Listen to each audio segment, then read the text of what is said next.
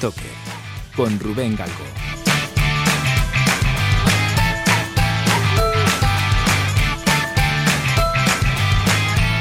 Hola, ¿qué tal, amigas y amigos de Brand Stoker? Bienvenidos una temporada más, un episodio más al decano de los podcasts de branding, historia y cultura de marca en castellano.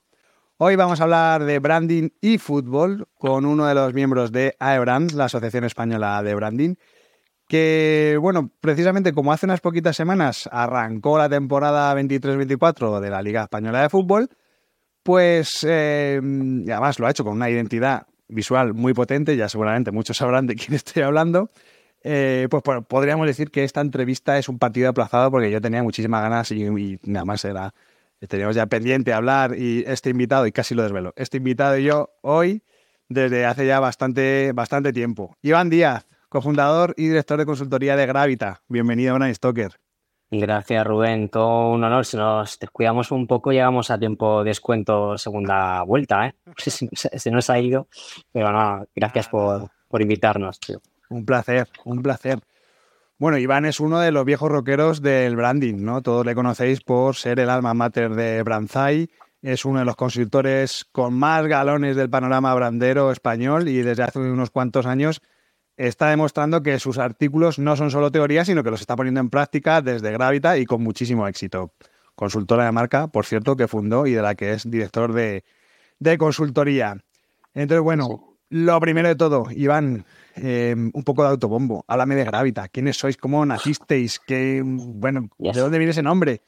Ya sabes que se me da, se, me da mal autobombo, esa es la razón por la que he tardado tanto en pasar por, por aquí, pero, pero bueno, la, la verdad es que estos años han sido unos años bonitos, como tú bien dices al final, pues eh, tú y yo también somos de los viejos del lugar que la gente no sabe esa, esa historia, pero, pero, pero bueno, cansado un poco de, escribir cómo creíamos que se podían hacer las, las cosas, ¿no? Y trabajando en, consultoría pues eh, internacional, alto nivel, intentando ayudar a las, compañías más grandes, pues al final te pica el gusanillo y piensas, y podría llevar todo esto a la práctica a todo el mundo, ya sean grandes, pequeños, no importa el tamaño, sino el reto que, tengan, ¿no? Y hacer de las empresas algo más competitivo y al final ayudarnos a todos, ¿no? Porque esta disciplina a ese nivel, no, no al nivel de, y con todo mi cariño de pinta y colorea, sino de transformar competitivamente compañías, no puede estar al alcance de todos. Y, y por eso fundamos Gravita hace ahora justo seis, seis años.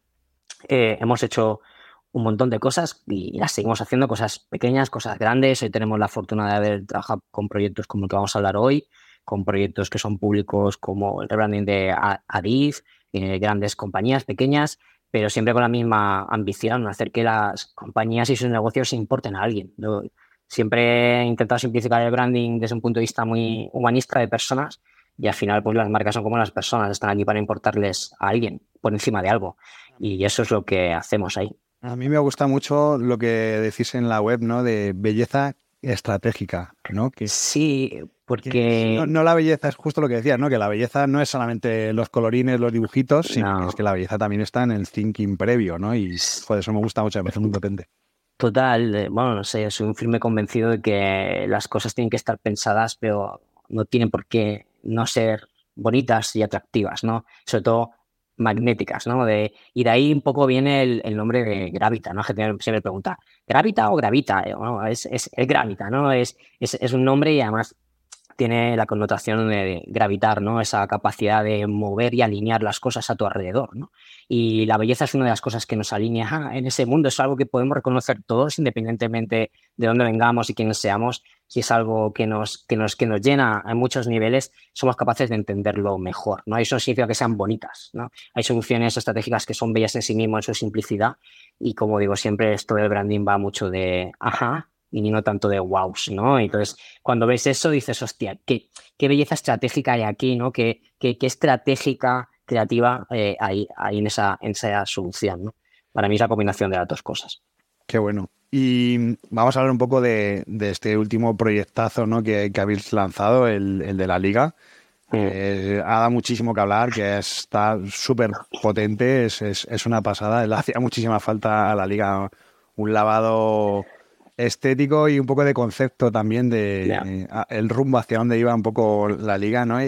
Y, me gustaría saber un poquillo más sobre, sobre cómo ha sido esto, ¿no? Porque al final Eh, creo que el posicionamiento es la fuerza de nuestro fútbol, ¿no? Que es la promesa de la nueva marca de la liga, en la que vemos una tipografía súper potente, vemos un sistema de diseño muy geométrico, muy, muy, muy rupturista, ¿no?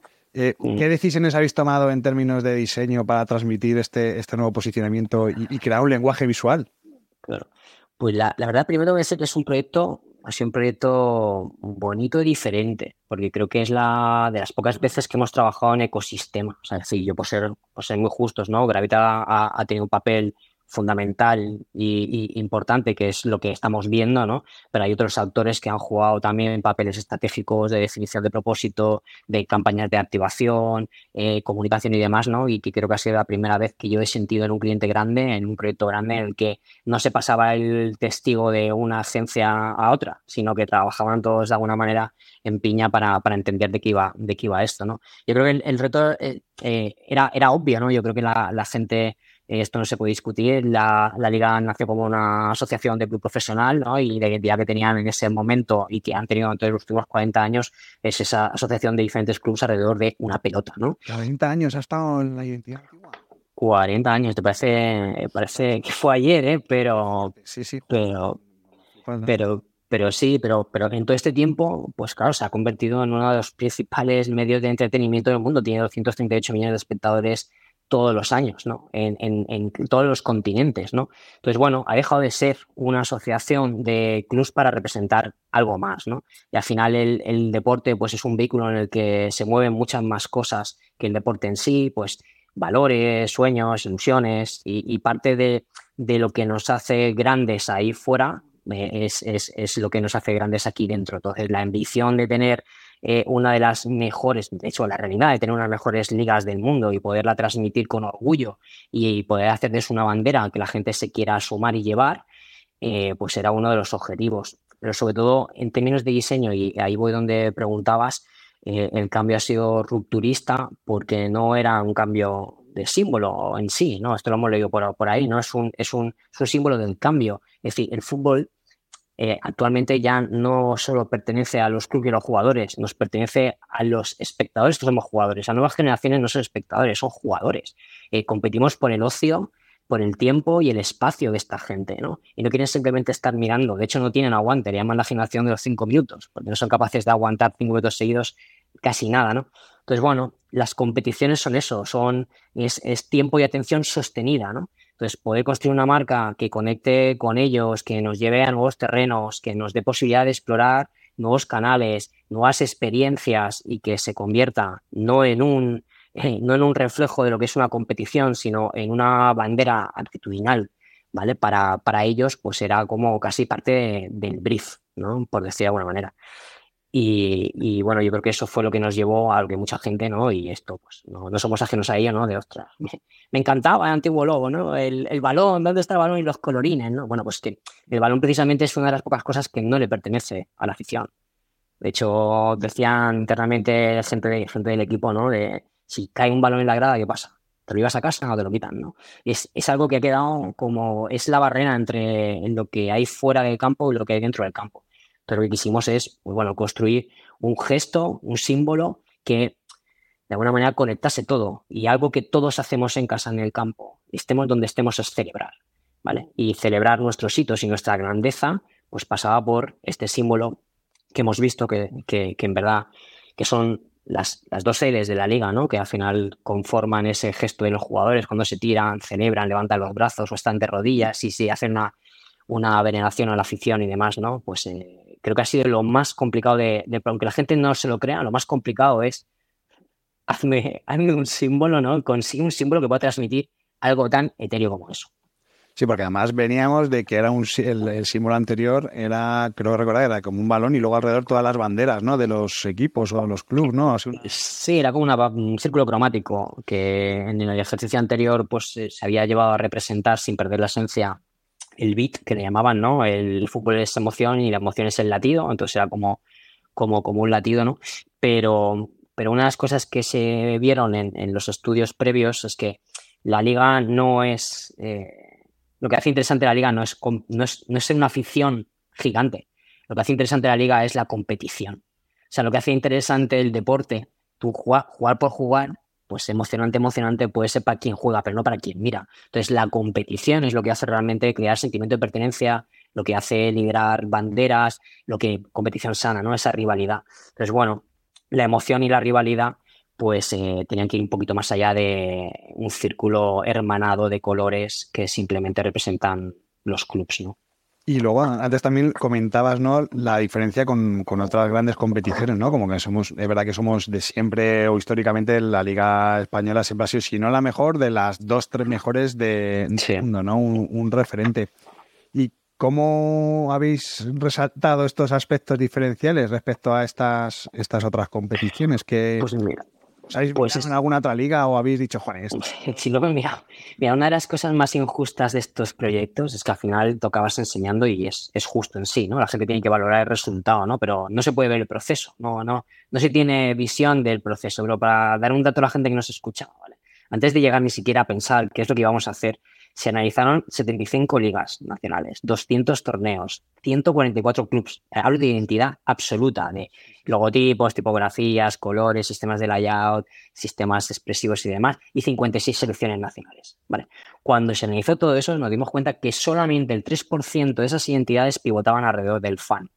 El 40 y 60% pivotaban alrededor de lo que era la pelota, la competición o el campo. ¿Vale? Entonces, bueno, una de las oportunidades que cuadraba con el brief un poco que estábamos buscando, de devolver el fútbol a quien lo hace grande también, ¿no? Que al final en la pandemia lo vimos que el fútbol sin afición es aburrido, mm, bastante aburrido, ¿no? Y los propios futbolistas y los propios clubes eh, coincidían en eso, ¿no? Entonces, bueno, por eso, eh, eh, cuando dices, ¿en qué nos queríamos diferenciar? Pues nos queríamos diferenciar que primero como país somos un país actitudinal que se nos reconoce por el carácter, la pasión que le ponemos a las cosas, que eso es algo que compartimos jugadores y aficiones, no solamente aquí, sino en todo el mundo, es correcto, pero nadie lo está capitalizando. Esto no se trata de eh, eh, somos los únicos que, no, somos los primeros que, somos los primeros que nos apropiamos de eh, ese gesto y, y, ahora el reto es, pues, hemos salido con ese gesto y el reto es que la liga se lo, se lo apropie, ¿no? Y sea, y sea un símbolo de lo que, de lo que es la afición, ¿no? Sí, yo la verdad, el otro día, mira, me compré mi camiseta del Rayo, que soy aficionado al Rayo, y queda la marca de la leche. Además, como es ah, me queda, parece que es de, de parche, no parece un parche.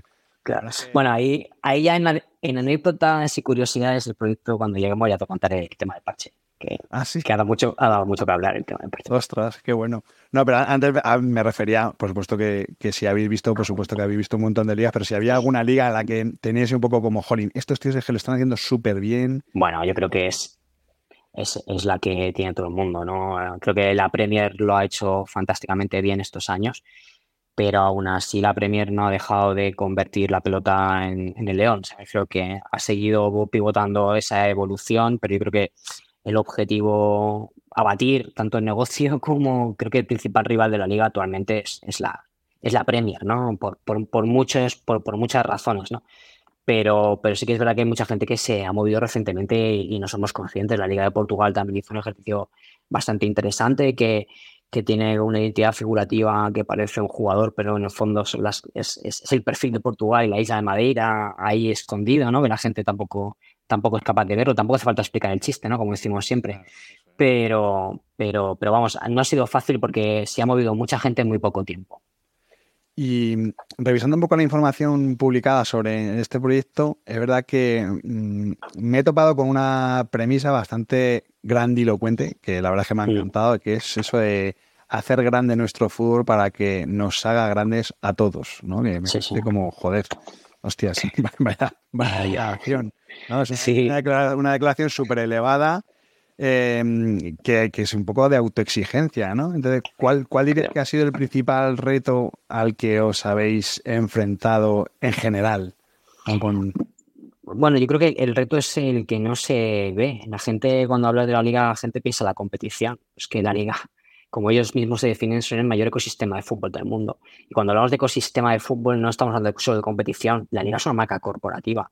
La liga es un estudio de producción. La liga son unos restaurantes. La liga es un business school. La liga son unos campamentos para chavales. La liga son otras competiciones. Entonces, es cómo intentar recoger eh, todo lo que somos en una identidad que luego pueda permear en todo lo que hacemos y que nos conecte, que nos dé flexibilidad para saber cuándo estamos hablando de deporte, cuando estamos hablando de otras cosas y, sobre todo que, encapsule ese, ese propósito tan, tan ambicioso ¿no? de hacernos grandes fue el mayor reto, ¿no? Y, por eso ese símbolo y esta identidad tan, para algunos, disruptiva, o sea, no disruptiva por la novedad, ¿no? Sino simplemente por el grado, el grado de cambio. Esto no era intentar susurrar un cambio, esto era gritar una revolución de cambiamos el modelo de negocio, cambiamos la filosofía, tenemos un propósito que hasta ahora no se tenía y queremos construir a través del deporte la grandeza de lo que somos y vernos reflejado en él, ¿no? Al final el deporte es una ventana y es un vehículo.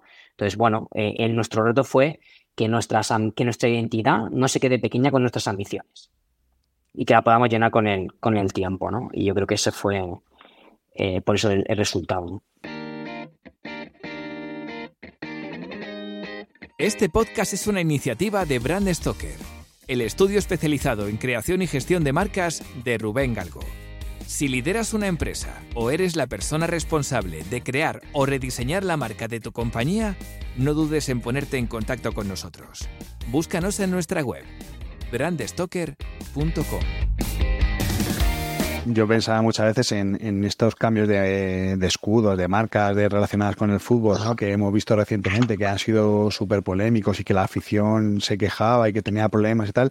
Y digo, joder, si ya es difícil el tocar el sentimiento de un club, el tocarlo de los 26, no sé cuántos son ahora mismo en la liga, 28, de golpe, o sea, hostia, o sea, que, delicado. O sea, 40, 42. 42 porque hay que contarlos de segunda. Claro. Ah, eh, la Liga Primera y luego tenemos eh, que se llama Hypermotion la de segunda y la Liga y Sports FC. ¿Eso también la es, es, parte vuestra del, del, trabajo? ¿La parte del naming de...? No, esto es un tema de patrocinio. Bueno, más que patrocinio, colaboración estratégica. No, pero sí que yo creo que es diferente. Porque aquí no. Yo creo que es más difícil, juraría, que puede ser más difícil en cuanto a sentimiento eh, tocar. De hecho, estamos haciendo una identidad de, un club y, es más difícil en cuanto a sentimiento porque los escudos eh, forman parte de historias mucho más lejanas que, que lo que puede ser la liga, están más arraigadas, eh, forman parte de sus banderas, ¿no? Aquí decíamos que nadie va al estadio con una bandera de la liga, ni nadie va al estadio con una bufanda de la liga, pero sí que vas con la bandera. Y no es el objetivo, ¿eh? Y, la gente va con la bandera de su equipo, ¿no? Pero yo creo que son mucho más sensibles. Aquí la dificultad es otra, es cómo pones de acuerdo a 42 clubes de que esta es su nueva bandera, que es una perspectiva un poco, un poco diferente, ¿no? Los, los niveles de aprobación de este tipo de proyectos y los que opina la gente pues es, es, es, mucho más exigente probablemente que en un club normal. Sí, sí.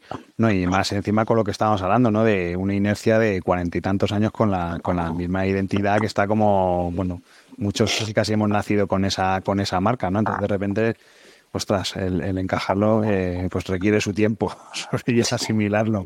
Sí. Oye, la identidad que habéis hecho me recuerda los códigos. Mm, tienen ahí un toque eSport. No sé si tiene que ver esto que decías de, que el espectador ya no es solamente espectador, sino que también muchas veces es, jugador. Eh, Total. Aquí además en el podcast estuve, tuve a, a Chuz, que nos estuvo hablando de un rediseño que hizo de, la marca de Giants, de, de eSport, y, y, nos contó un poco cómo este tipo de identidades cada vez se iban sofisticando, justo como habéis hecho vosotros con la liga, ¿no? Entonces, de hecho, la liga ha cambiado su, su naming, porque ahora es todo junto, es la liga, ¿no? Sí. Eh, eh, bueno, la liga eSports, ¿vale? ¿Cuál será la estrategia para despertar ese interés de público hacia, hacia el fútbol tradicional? Teniendo en cuenta que son pues, bastante más jóvenes, claro. Sí, sí, no, no, no, total. Es que de hecho parte de, este gran movimiento viene, viene de ahí, ¿no? Decir, oye, pues eh, el, mundo de los eSports se pegó mucho al mundo del deporte en cuanto a discurso, narrativa. O sea, ¿qué es, qué es un eSport? Darle patadas a un globo es, es, deporte, ¿no? Pues bueno, pues ahora tocaba al deporte tradicional moverse un poco a ese campo de experiencias. Eso sumado a que eh, el nuevo, y esto es público, ¿no? El nuevo acuerdo que tiene la liga con eSports no es de un patrocinio normal, es un nuevo modelo de negocio y lo grande está por venir todavía, la experiencia, ya hay algún cambio este año, pero la experiencia que vamos a tener gracias a la mano de eSports FC, que ha creado una marca exclusiva para esto, eh, en el que quieren de alguna manera conectar y mezclar ambos mundos, el físico y el digital, el que tú seas espectador y jugador al mismo tiempo, el que puedas estar allí el que puedas revivir cualquier partido que se te ocurra y jugarlo o acabar una jugada o lo que sea, ¿no? Eh, eh, las posibilidades que ofrece la tecnología actualmente, sobre todo lo, que tienen ellos, es infinita, ¿no? Entonces, por eso necesitábamos una marca que fuese, como tú dices, que estuviese muy cerca del mundo actual gaming, casi, ¿vale? El mundo eSports, pero que también que tuviese cabida en toda la generación que somos ahora todavía, y me incluyo tú y yo, de las generaciones más que venimos de lo que es el fútbol más tradicional, el deporte más tradicional.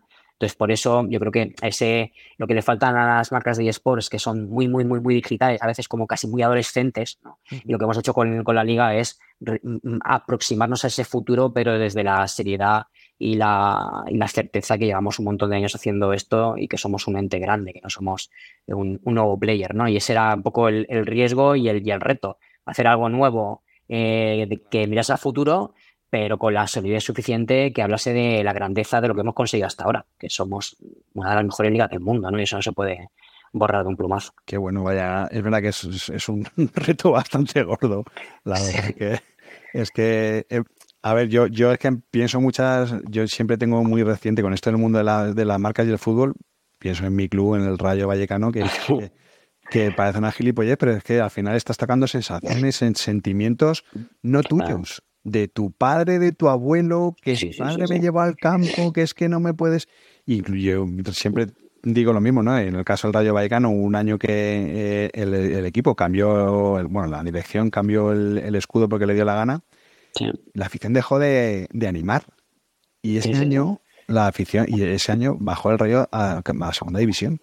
No es ninguna tontería. O sea, quiere decir que es el tocar esos, esos mimbres con delicadeza de cirujano para que no salte y que quede guay, porque luego es verdad que el, el resultado final, joder, es espectacular. O sea, ves las animaciones en tele, ves toda la puli relacionada, ves las marcas cómo se cómo encajan en, la equipación y demás. o sea, me parece de verdad chapó, es un trabajo de 10.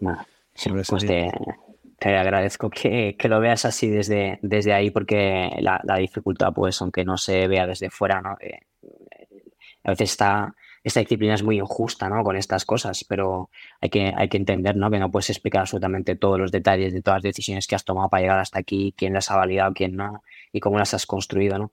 Pero como digo siempre, las marcas no se crean, nosotros no hemos creado nada, se va a construir y esto ya dependerá del tiempo y el paso del tiempo y del cariño que se le ponga que acabe siendo una cosa o acabe siendo otra. Estoy convencido que van a ir por el, por el buen camino, pero que el ecosistema es amplísimo y va muchísimo más allá de lo que es el partido de la tele que, que, y además un poco que eso, que también nos, centramos en, el, en, lo que es el logotipo, ¿no? Pero al final que la identidad es todo lo demás, un sistema visual que sea flexible, que pueda funcionar bien off, que pueda funcionar bien on, el tema de las animaciones, la gente no tiene ni idea de lo cuáles son los requerimientos técnicos para que una animación pase por el, por el cablecito de la tele y llegue a tu casa, que no vale cualquier cosa, que hay unos tipos que saben mucho, se llaman MediaPro y compañía, que son los que sin ellos esto técnicamente pues hubiese sido imposible, porque en tu cabeza tienes cosas, el equipo tiene cosas en la cabeza que son inejecutables, muchas veces técnicamente por las limitaciones que tiene la tecnología de este tipo de retransmisión, ¿no? Entonces, bueno, hay ahí pues un montón de variables que a nadie tiene por qué importar, pero que hacen que, pues, que estas cosas valgan la pena porque creces, pues, da igual los años que lleves aquí, que el equipo en un proyecto de este tipo crece a pasos agigantados comparado con, cualquier otro tipo de proyecto. Sí. Yo creo que estamos ahora mismo en la jornada 8 o 9, más o menos. Sí. No estoy, fíjate que menuda aficionado estoy hecho yo, que no, no sé qué jornada es. Pero ya os quiero decir que ya han pasado varias semanas, que la liga ya está bien avanzada y bien. Eh, ¿Qué feedback estáis teniendo del público en general y de los stakeholders en particular, aficionados, equipos, patrocinadores? ¿Qué, os digo? Pues mm, te diría que por lo que yo sé, tampoco voy preguntando por ahí, ya, ya dejé de leer comentarios de todo tipo, ¿no? Eh, en general, la parte más profesional, porque piensa que la liga, pues llega un momento que presenta esto antes eh, que incluso al público general lo presenta a sus eh, partners, socios, colaboradores y demás, y estos son compañías grandes y pequeñas que están con ellos, el feedback fue brutal, o sea, de hecho para nosotros fue también un, punto de inflexión lo que es Gravita, ¿no? Decir, de repente que pues, te llama un club grande y te dice, mm, me ha encantado lo que habéis hecho y la dificultad que había detrás y tal, o te llama una compañía que no tiene nada que ver con el deporte y te dicen, me han presentado lo que habéis hecho, no os conocía, os tengo en el radar, no sé qué, ¿no? En general y, luego en particular, ¿no? El, el libro de mejor indicador es que están utilizando lo que hicimos. ¿Sabes? Cuando haces algo que no funciona, tardan cero coma en desvirtuarlo o intentar arreglarlo o intentar corregirlo o de tal, ¿no? Pero cuando han pasado, han pasado una serie de, una serie de meses, ¿no? Y todo está como se planificó, todo está como se pautó, todo sigue un poco su, su curso, eso también es un indicador de que, bueno, pues el trabajo nos puede gustar más, nos podrá gustar menos, pero que, que, que, funciona, ¿no? Y sobre todo les funciona a quien lo tiene que hacer funcionar, que eso es importante, que, son, que son ellos que, es, que al final lo que demuestra es que ahí la gente que está gestionándolo detrás eh, a nivel interno de la liga es gente que, que, controla o que se ha empapado, o sea, que, que está siendo fiel a, a esas líneas no, Sí, ¿no? Y, ya no solo ellos, sino todo el ecosistema. Al final nosotros también, pues llegó un momento que cedimos el testigo a su ecosistema de agencias con las que activan y hacen comunicación y demás, pues te puedes imaginar. Entonces, bueno, que haya podido ser o que sea útil como mismo la mayoría de las cosas, ¿no? Para todos y que pueda dar respuesta a sus diferentes necesidades de momento sin tener que reinventar o, rehacer en absoluto nada, pues para nosotros ya es un, es un éxito en este tipo de proyectos en que todas las agencias que vienen por detrás quieren dejar también un poco su huella de patente, ¿no? Entonces, bueno, también hay que decir que el equipo de la liga es un equipo fantástico, súper disciplinado, lleno de talento, que ha hecho esto suyo desde el minuto uno. Así que, vamos, no creo que yo fuese capaz de explicar mejor el ejercicio que ellos mismos, ¿no? Y eso es muy raro en un, y muy, muy poco habitual en un, en un cliente. Sí, y además que esa es la mejor forma de construir marcas, o sea, de, dentro hacia afuera, porque al final si ellos no están empapados, no están concienciados de qué es lo que tienen que hacer y cómo tienen que comunicarlo y qué pasos tienen que dar, eh, al final eso termina cayendo en la deriva y en, pues en lo que decimos siempre, ¿no? que la marca se diluye y, todo esto. Oye, alguna curiosidad, Iván. Tengo que sentaros con Florentino por la puerta para. Pues, pues os han dicho, os han invitado al palco de Bernabéu. Es que no, no, no, es que el Tito Floren y el otro no, no fueron a la, a la presentación. No, yo creo que, o sea, la mayor anécdota de esto, que la, gente no. Cuando me pregunta, joder, mm, no sé, qué trabajo, ¿no? ¿Qué, cuánto tiempo, ¿no? Y al final realmente son estas cosas que dices, hostia, pues igual, ¿sabes? Eh, has tardado, hemos tardado como 40 años en, cambiar, ¿no? Y esto hay que hacerlo en agosto. Entonces, yo creo que ese es, ese es el mayor, ese es el mayor titular, ¿no? De lo que nos sentimos orgullosos además, ¿no? Porque creo que nos ha, nos ha valido cierta recomendación después, ¿no? De, joder, macho, estos chicos bajo presión y encima en, tiempo de descuento, ¿no? Son, son capaces de sacar cosas complejas adelante, ¿no? Yo creo que eso dice mucho del, del equipo de Gravita, del compromiso que se tuvo y, la verdad, o sea, que ya con, con, unas, con unas cañas a quien sea, pues comentamos lo que sufrimos en esta profesión, que no es, no es aislado, ¿no? A veces te llegan esos briefings de ese proyecto más importante de nuestra vida, pero te damos menos de la mitad de la mitad de lo que deberíamos darte, ¿no? Entonces, bueno, yo para mí la mayor anécdota fue esa, la, capacidad de sacar algo en tiempo en el que mientras estáis todos en la playa disfrutando, había mucha gente sudando encerrada en, un, en una habitación. Para tenerlo, en la liga más empieza en, agosto, ¿no? O sea, a finales de agosto. Sí, pero es que, bueno, es que piensa que esto esto se cocinó el año anterior, ¿no? El, temporada anterior, vale, vale. Claro, el, el, brief, eh, el brief era, es que para poder imprimir los balones de 2024, tengo que llegar a esta fecha de 2022. Entonces, claro, eso es, es como cuando te dicen, necesito sacar una web que va a salir en 2026, pero necesito ya absolutamente todo hoy para que la empiecen a maquetar. Y es como, bueno, pues, ¿sabes? Hay una serie de condicionantes, ¿no? Que, que son una pena que, también son un reto ¿no? para los equipos, pero que son, una, son a veces son demasiado lastre para, para, eh, para, pues bueno, para hacer cosas realmente que puedas disfrutar en el camino. ¿no? Yo creo que los mejores proyectos son aquellos en los que los equipos pueden disfrutar y tener tiempo y madurar y demás, ¿no? Y, a veces, oye, pues bajo presión también, ¿no? No disfrutas, pero maduras más rápido, pero, pero luego celebras después, ¿no? Entonces, bueno, yo creo que fue un proyecto en el que quizá nos faltó celebrar más lo que estábamos, darnos cuenta de lo que estábamos haciendo, más que un poco un poco piñón fijo, ¿no? Que como fuimos. Bueno, pero nada. Tenéis tiempo que la, todavía la primera temporada no ha acabado, o sea que tenéis tiempo para celebrarlo porque está siendo, sí, sí. vamos, de, de campeonato, vamos. Oye, Normalmente siempre al final, estamos llegando al final del podcast, del episodio, y siempre eh, suelo preguntar al invitado, pues, cuáles son sus fuentes, de dónde bebe, cuál es, dónde encuentra la inspiración. Y además es que te lo decía de récord y, fuera de micrófono y, te lo quiero, o sea, quiero, quiero que quede registro de, esto porque la mayoría de la gente, de, los invitados, raro es el que no me recomienda. No, pues yo te recomiendo Iván Díaz, yo te recomiendo Brizay, yo te recomiendo el libro de Iván de Branding de Power of Business. ¿De dónde bebe Iván? Hostia, si la gente lo supiese. Pues te lo he dicho antes a off the record, creo que lo puse en el, en el libro, nunca fue la intención de escribir un libro por escribir un libro, sino recoger, antes de que se me olvidase lo que sabía, recogerlo en un papelaco. Pero, pero leo poco sobre branding.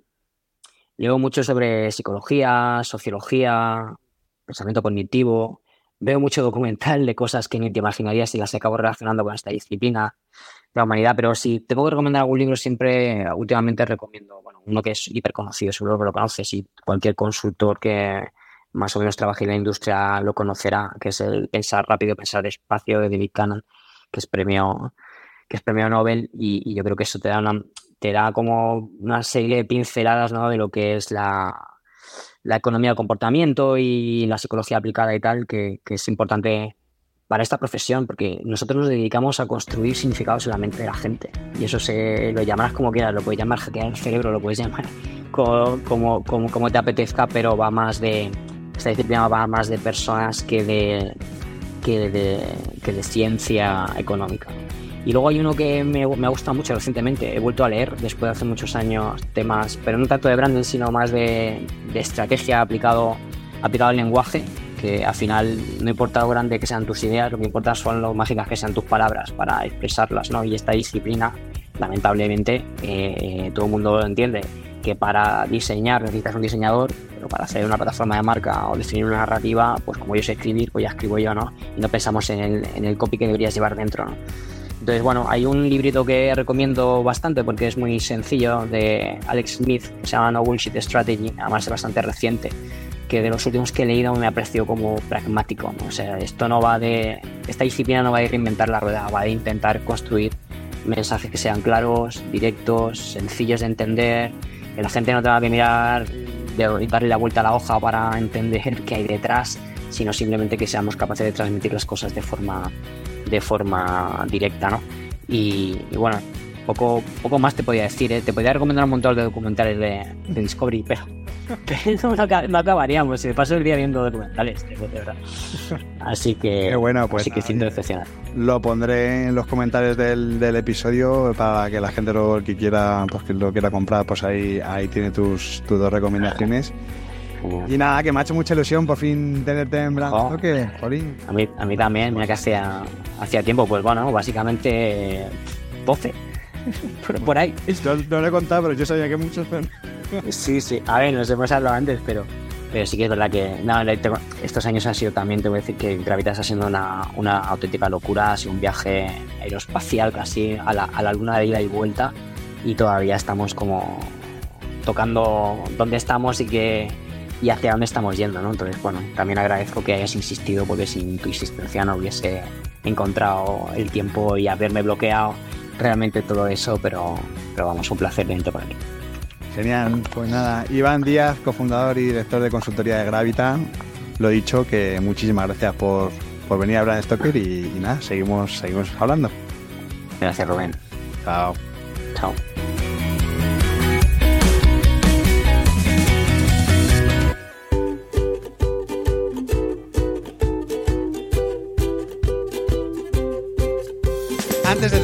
Quiero recordarte que puedes seguirnos en Twitter, Facebook e Instagram, donde nos encontrarás con el usuario Brand Stoker, o si lo prefieres, me puedes seguir a mí a través del usuario Crenecito. Este podcast es una iniciativa de Brand Stoker, el estudio especializado en creación y gestión de marcas de Rubén Galgo. Si lideras una empresa o eres la persona responsable de crear o rediseñar la marca de tu compañía, no dudes en ponerte en contacto con nosotros. Búscanos en nuestra web, brandstoker.com.